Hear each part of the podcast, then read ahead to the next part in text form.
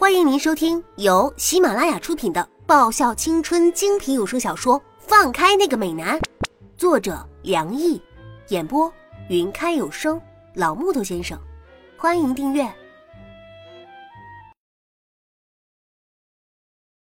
第八十四集，我抬头看了部长和何谦一眼，发现他们都把视线投注在我身上，那专注而严肃的神情。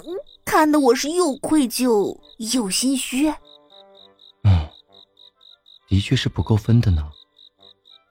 何谦语气淡淡的，像是叹息一样的说道：“不过，丫头的提议。”沈良毅的声音里有着一丝困惑：“对不起，我错了，我错了还不行吗？”我羞愧的垂下头。我们伟大的高风亮节的部长和那么温柔体贴的何谦，怎么可能和我一样有着龌龊思想，有着那种只管自己不顾他人的想法存在呢？我实在是太不应该了，我会好好反省的。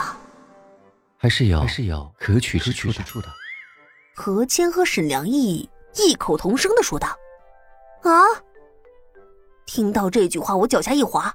差点整个人撞到料理台上去，啊，好香啊！何谦那张洁白柔嫩的脸轻轻凑了过来，像是清嗅一口锅子里冒出的香味一般，嘴角带着笑意，温温柔柔的说着：“哇，你别靠这么近啊！”我很是纠结的看了何谦一眼，心里有一种想要扔下手里的平底锅和铲子，往那张脸上掐一把的冲动。何琪，你不是在看着饺子吗？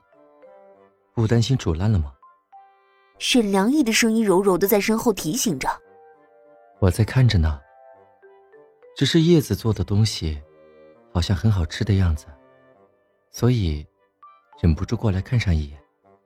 何谦冰蓝色的眼眸闪了一闪，语气不急不缓的说着：“啊，你是想吃这个呀？”嘿。如果你想要的话，我可以算上你一份啊。我自己做了一点台湾小吃，不知道他们会不会喜欢吃。不过没办法，谁让厨房剩下的东西只能够让我做出这些东西来呢？我把食物从锅子里盛到盘子里，然后把调好的酱料倒了一些在食物上。是吗？何谦的嘴角轻轻上扬了一些，眉眼像是新月一样。清亮极了，那就算上我一份吧。啊，我点头。哦，对了，部长，你那份儿我帮你多加一个蛋吧。我缓缓往锅子里倒着食用油。念在平日里你对我还不错的份上，再加上刚才你把衣服给我穿，我就对你优惠一点。好啊。沈良义的声音甜的可以挤出蜜来，听得我浑身一颤。心中只有一个感悟：部长果然是妖孽啊！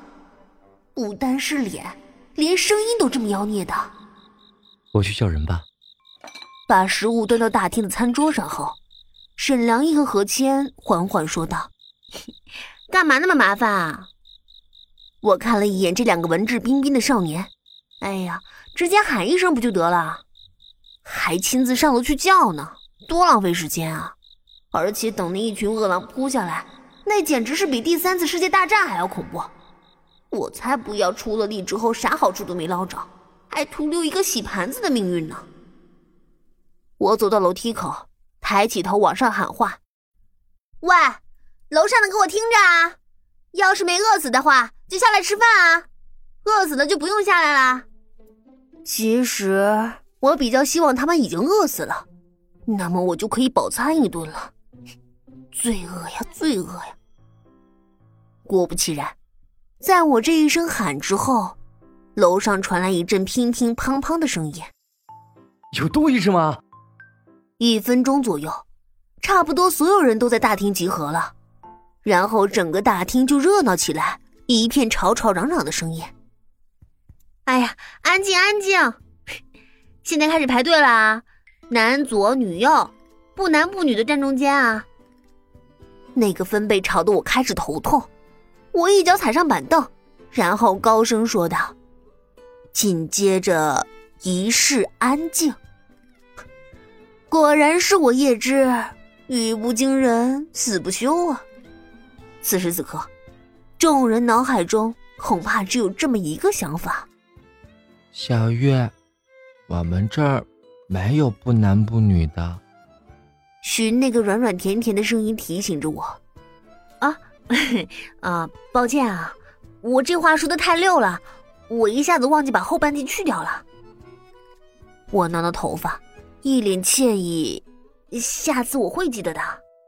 嗯嗯，好啦，现在有两种夜宵的选择在你们面前，一种呢就是台湾小吃配三个水饺，一种就是十个水饺。好啦，大家乖乖准备吃夜宵吧。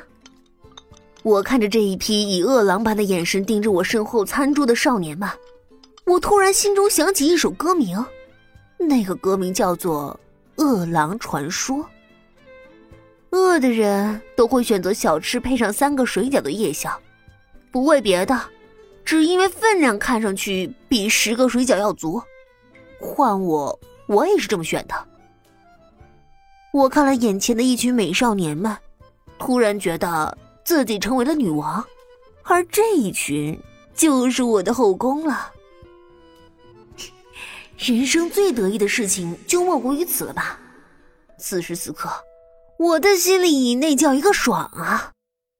俊奇，你觉不觉得我们这个样子像是准备领饭的囚犯一样？李月轻轻扯了扯搭档俊奇的睡衣，轻声问道。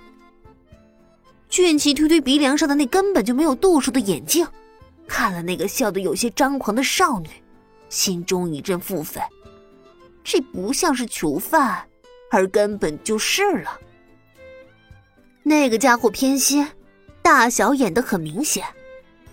在看到清远人人一手小吃配水饺走到一旁的时候，这时剩下所有人的内心想法。一直，你不是说是自主选择的吗？玉林看着自己面前那十个小巧的水饺，挑挑眉。你这样，好像不是很公平吧？啊，很抱歉啊，依玲。刚刚我们家的小丫头忘了说了，这河仔煎配水饺有九份，是她特地为我们清远做的。沈良义浅浅一笑，却是加重了“我们清远”这几个字，言外之意就是不是清远的，不在负责范围之内。本集已播讲完毕，记得顺便订阅、评论、点赞、五星好评哦！